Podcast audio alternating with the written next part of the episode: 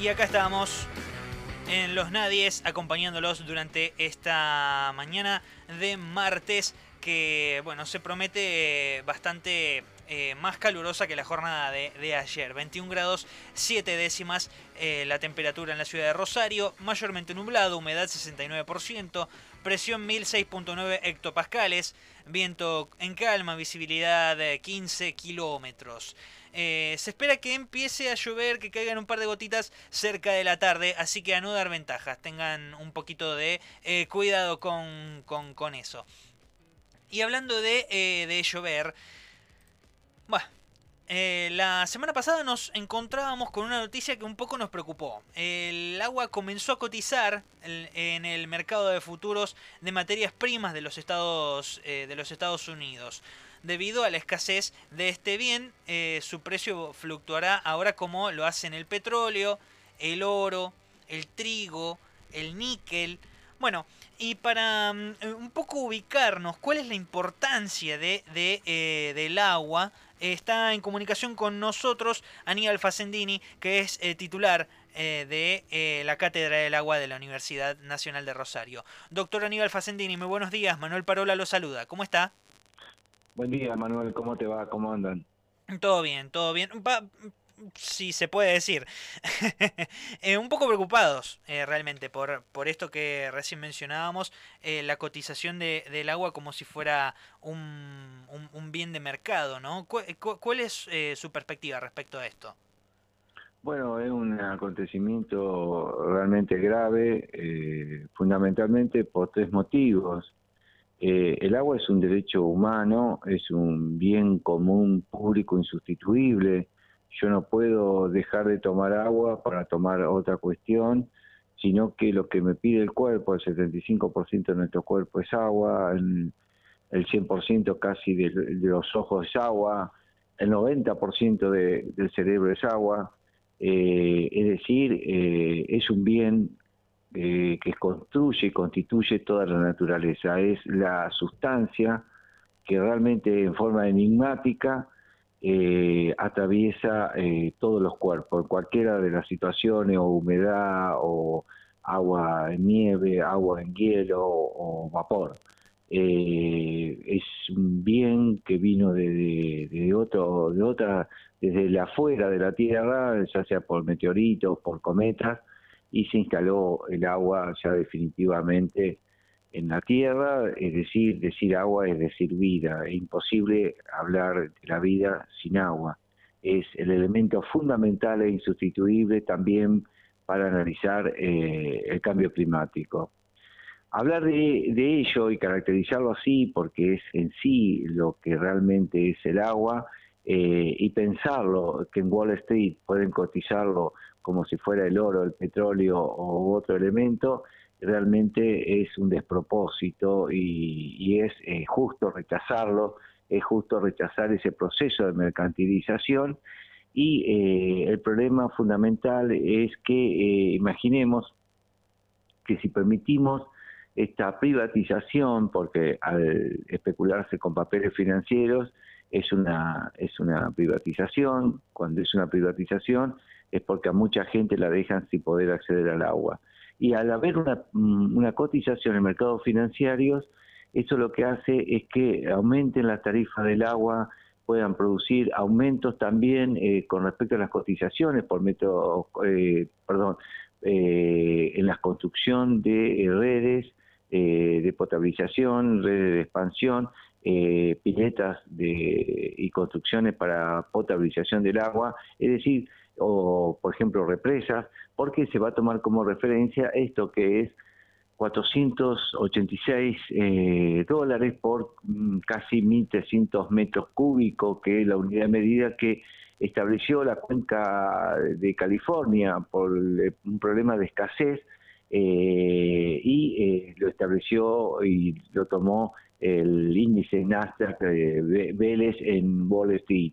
Eh, la salida que ha dado Estados Unidos, que junto con China son los que más consumen agua en el mundo y son los dos que más eh, gases de efecto invernadero producen, qué casualidad, la salida que le han dado Estados Unidos en este caso es una salida eh, realmente barbárica porque eh, no, no va a traer beneficios para el planeta, no va a traer beneficios para los habitantes de la Tierra, y cuando digo habitantes hablo de personas humanas y no humanas, eh, y cuando digo personas no humanas me estoy refiriendo a, toda la diversidad eh, biológica.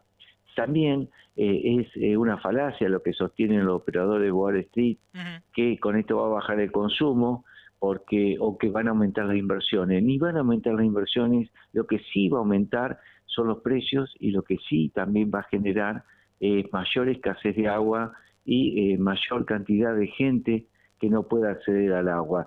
Y el mejor ejemplo científico que podemos dar en los años 90 y principio del año 2000 de este presente siglo, el fracaso de las privatizadoras del agua, tanto en Bolivia, tanto en la Argentina, tanto en París, porque lo que hicieron fue hacer un negocio financiero. Sí, escucho. No, no, y en, Chile, y en Chile también quería agregar eh, en este, Chile, que exactamente. Es uno de los países donde el agua está eh, privatizada y de una manera eh, total. No, no, no hay plantas potabilizadoras públicas de agua.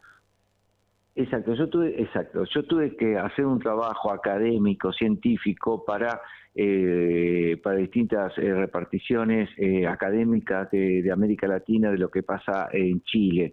En Chile, que evidentemente influyó en esto que se está cotizando lamentablemente en Wall Street, es que se hacen clearing, yo lo digo así, ¿no? Como si fueran clearing con respecto a las napas de agua. Entonces alguien puede comprar todas las napas de Rosario, un ejemplo, voy a dar muy impactante, pero que puede servir, eh, y alguien quiere utilizar, entonces me tienen que venir, a, le tienen que ir a comprar el agua de Napa a eh, la, o de, eh, o de, Napa o lo que fuere, pero en este caso hablamos de Napa, a la persona que tiene todos los títulos del agua subterránea, porque en Chile dividen el dominio de la superficie terrestre con respecto al agua que está en las napas. Entonces hacen una especie de clearing y una competencia financiera, financiera con respecto a la especulación económica del agua. Tal es así que en la localidad de Copiapó, en Chile, eh, fue tanto la especulación financiera, tanto la burbuja financiera del agua, que eh, la, producción de los medios eh, financieros fue tan alta que sobrepasó cualquier capacidad de metros cúbicos de, agua de la localidad de Copiapó.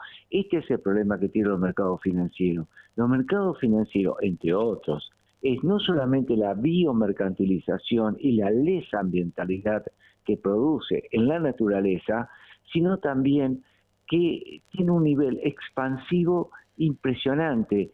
Hoy no tenemos y no podemos eh, dimensionar el efecto negativo que produce esta cotización en Wall Street y sumaríamos a eso que esto recién empieza porque se va a agregar sin lugar a dudas en un tiempo la cotización en, Wall Street del aire. Entonces se va a dividir barrios o zonas a donde el aire esté más puro con respecto a aire a donde esté menos puro. Es decir, la capacidad que tiene el sistema con respecto a esas situaciones eh, mm, para nosotros, para la ciudadanía, para el pueblo, para inclusive para la institución académica de la que formamos parte, eh, es inimaginable. Esto, eh, si nosotros lo hubiéramos hablado hace 30 años atrás, no lo hubiéramos creído.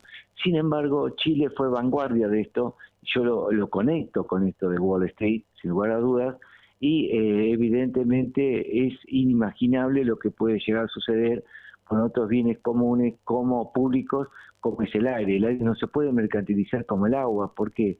Y porque son necesarios y fundantes de la vida. Tienen que estar, ah, necesariamente tienen que estar fuera del mercado.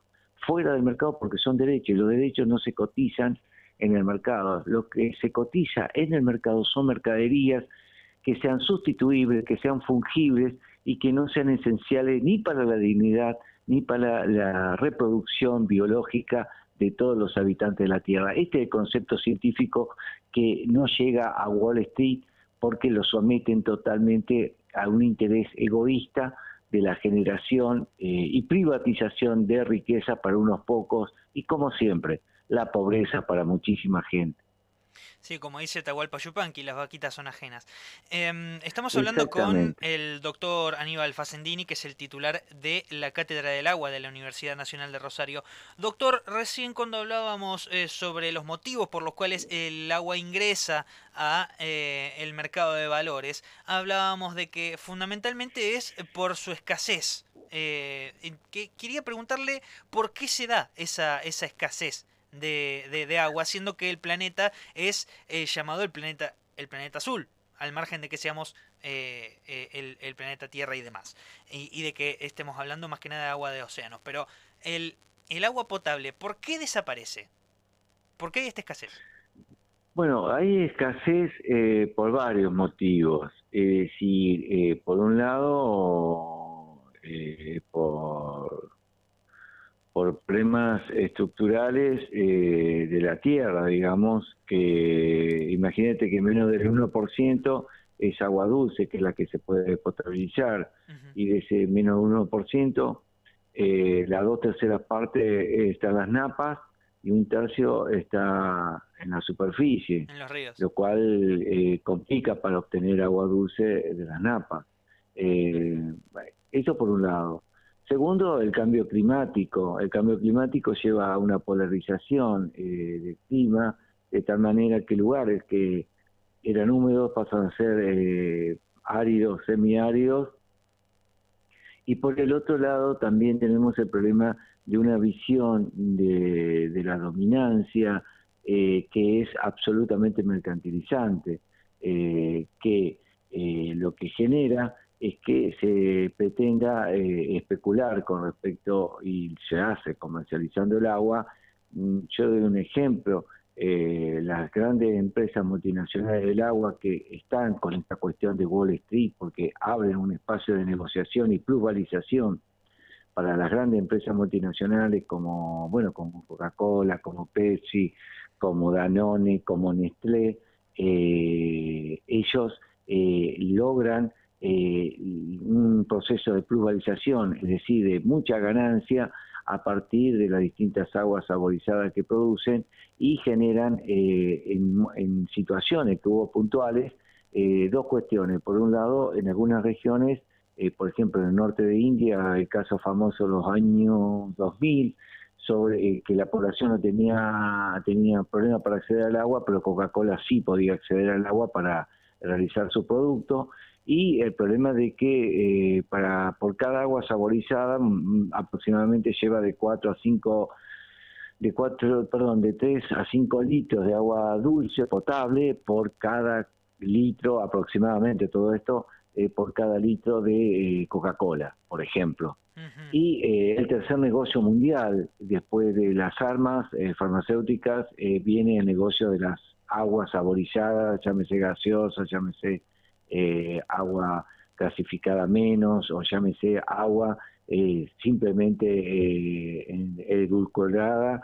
Eh, bueno, es un gran mercado y la otro, el otro gran problema que tenemos es que no hay políticas públicas de, los estados de la tierra. Esa era la pregunta que le, iba, a hacer. Para que, ¿Cómo? Esa era la pregunta que le iba a hacer. ¿Qué, qué, cuáles son las políticas públicas que existen en cuanto a la regulación de, del agua?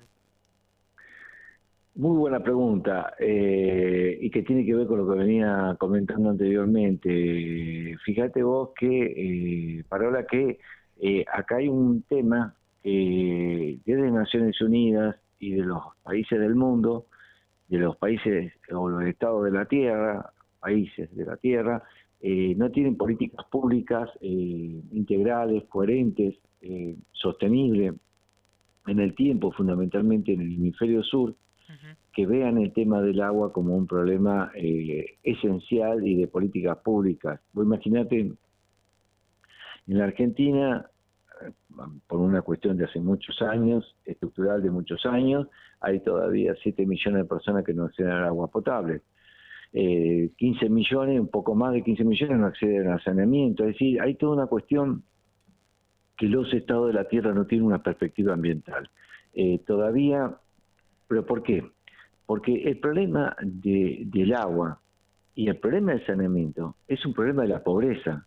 los sectores ricos y pudientes de cualquier eh, sociedad eh, argentina, mexicana, brasileña, es más estadounidense, aunque ellos tienen una cobertura altísima, eh, pero digamos de los países del sur, de nosotros, los países del sur, África, Asia, se da una constante y hasta se puede convertir en una continuidad económica social, que es que los sectores ricos, eh, acceden a agua potable y los sectores populares eh, los eh, padecen de pobreza de agua, eh, porque tiene un criterio mercantilista muchos de estos países. ¿Por qué? Porque como en algunos lados está privatizado y por otro lado cuando está en mano del Estado, ¿qué plantea el Estado? Si el agua llega a los pobres, los pobres no tienen con qué pagar la factura. Como no tienen para pagar la factura, no hacen expansión de redes. No sé si me siguen con esto que estoy planteando no hacen expansión de redes. ¿Por qué? Porque después, por eso, porque, porque después no hay una devolución económica a ese Estado con respecto a esta cuestión. Pero acá el problema, como vemos, es una falta de perspectiva ambiental y considerar al agua como un derecho humano esencial, como es eh, la educación pública o como es la salud pública. Es decir, a nadie se le ocurre en siglo XXI decir, no, esta escuela eh, en, eh, un barrio popular, un barrio eh, necesitado, carenciado, no la podemos poner porque a quién se le ocurriría de decir que no puede pagar, o la cooperadora, por ejemplo, porque es una escuela pública. No, entonces acá lo que tenemos que lograr es que los estados, todo, más América Latina, que presenta 67 millones de personas que no acceden al agua potable, es que lo tomen como eje y de política principal.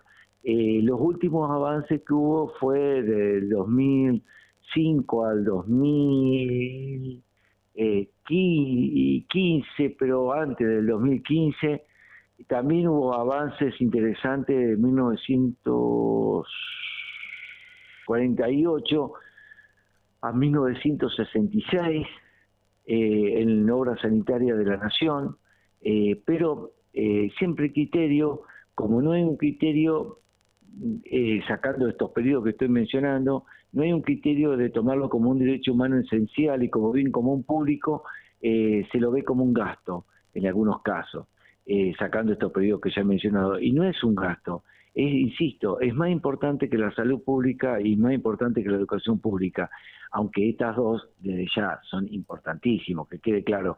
Pero ¿cómo puede ser que todavía haya en Rosario, por ejemplo, eh, más de 100.000 personas que no acceden integralmente al agua, es decir, que tengan acceso, por ejemplo, a 150 litros todos los días y continuamente los 365 días del año. Hay barrios populares, hay barrios que están en situación de emergencia económica social, eh, donde están absolutamente contaminados por la pobreza de agua. Esta pobreza de agua, que es de lesa ambientalidad, contamina a muchísimas personas que son víctimas de la pobreza de agua, que es realmente una epidemia sistémica y estructural de muchos países del sur, eh, que ya lo he mencionado, de América del Sur, de nuestra Latinoamérica, como de Asia y África. Eh, creo que ese es uno de los ejes fundamentales que eh, llevan a que muchas personas sean víctimas contaminadas de la pobreza de agua. Eh, hay localidades, eh, puedo decir en Casilda, en Funes, por ejemplo, que no pueden acceder a agua porque tienen niveles de arsénico altos. Eh, no me tengo que ir a lugares lejanos de la India o África. Está perfecto. Entonces, eh, entonces tenemos un problema de visibilización, de concientización y necesitamos un Estado que tenga perspectiva ambiental. Si no tiene un Estado de, visión y perspectiva ambiental, tenemos un problema porque si no se ve el problema del agua como algo secundarizado y un problema eh, totalmente perdido, eh, no despriorizado, reitero, secundarizado, que no tiene importancia. Vos imagínate que por eh, que habiendo agua potable, por cada persona que tenga acceso a agua potable eh, integral sana se evitan nueve internaciones, nueva utilización eh, de camas en los hospitales. Hablar de agua es hablar de la vida, es hablar de la salud eh, pública y también fundamentalmente es hablar de justicia social y ambiental.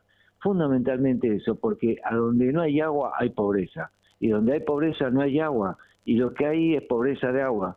Es decir, es una constante que se da en todos los estudios que he realizado en Brasil, en Colombia, México, eh, Costa Rica, eh, Chile, eh, Uruguay, Argentina. Que encima da la casualidad. en Europa. ¿Cómo? en el sur de Italia, perdón. Que, sí. que encima da la casualidad de que América Latina es la zona del mundo en donde más agua dulce existe, ¿no?